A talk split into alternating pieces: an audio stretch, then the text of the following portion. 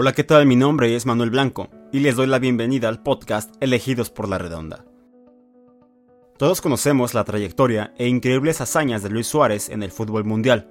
Sin embargo, hubo una muy especial que se le resistió desde niño, una que le puso obstáculos y cualquier cantidad de impedimentos, pero su deseo siempre fue más poderoso y lo orilló literalmente a cruzar todo el mundo hasta encontrarse con el amor de su vida.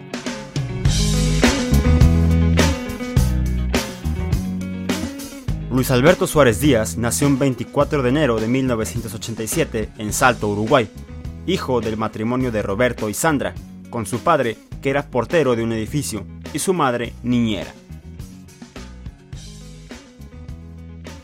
La relación entre ambos no perduró, y la mamá tuvo que mudarse a Montevideo con sus seis hijos bajo el brazo, cuando Luis estaba próximo a cumplir los siete. A pesar del cambio, lo que siguió siendo igual era la pasión de Lucho por el fútbol, y más pronto que tarde se hizo de un hueco en la academia del Club Nacional a los 11 años en la capital uruguaya, donde siguió destacando y subiendo de categorías. Cuando cumple los 15 conoce a Sofía Balbi, una chica de 13 que se preocupaba por el joven y su indisciplina. Pese a diferencias de clases sociales que había entre ambos, al ser Luis de una familia que si bien no padecía hambre, tampoco iba sobrado, y Sofía perteneciente a una de clase media alta. Aquellos no eran más que estigmas bajo malos prejuicios, ya que eso no evitó que surgiera el amor entre ellos, ni tampoco que Suárez hiciera grandes esfuerzos como el caminar más de 24 kilómetros para poder verla.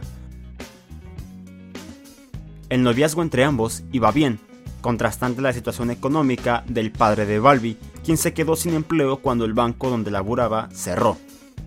Esto trajo repercusiones que afectarían hasta la relación de los adolescentes, pues los papás de la chica optaron por aceptar una propuesta de trabajo en Barcelona. El avión despegaba, así, Luis veía cómo su querida se alejaba a más de 10.000 kilómetros, y en ese momento entendió que solo había una manera en la que se podían reencontrar, y era a través del fútbol.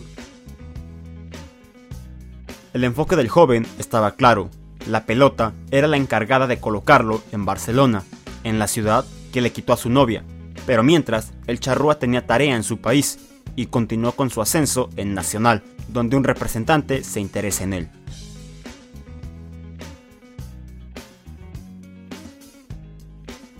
Las ansias comían al joven y precisamente a su manager le pide prestados recursos para ir a Europa y viajar en Navidad con su musa.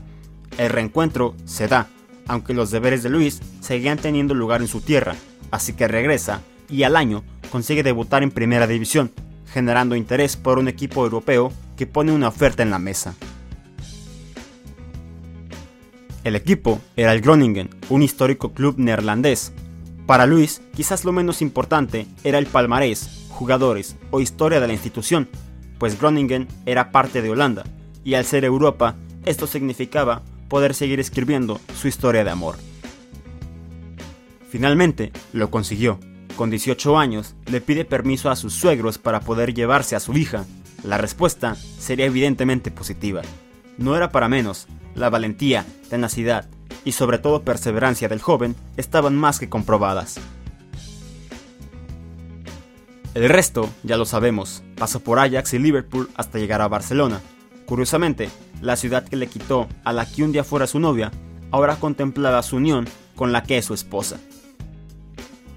Actualmente, el killer uruguayo sigue rompiendo las redes en el Atlético de Madrid y tiene un palmarés del sueño. Ligas, copas, Champions, tripletes, pichichis, Copa América, etc. Uno de los más grandes logros quizá sea el hecho de haber ganado dos botas de oro en el esplendor de Leo Messi y Cristiano Ronaldo, pues tal trofeo reconoce el jugador que más goles marca en una temporada europea. Pero solo eso, solo quizá, porque a pesar de tener más de 500 anotaciones, él hace rato que obtuvo la más importante, el día en que redujo 10.000 kilómetros a cero y que transformó un noviazgo adolescente en un consumado matrimonio con tres hijos. Y todo gracias a un balón de fútbol. Cuando Luis Suárez anotó el mejor gol de su vida.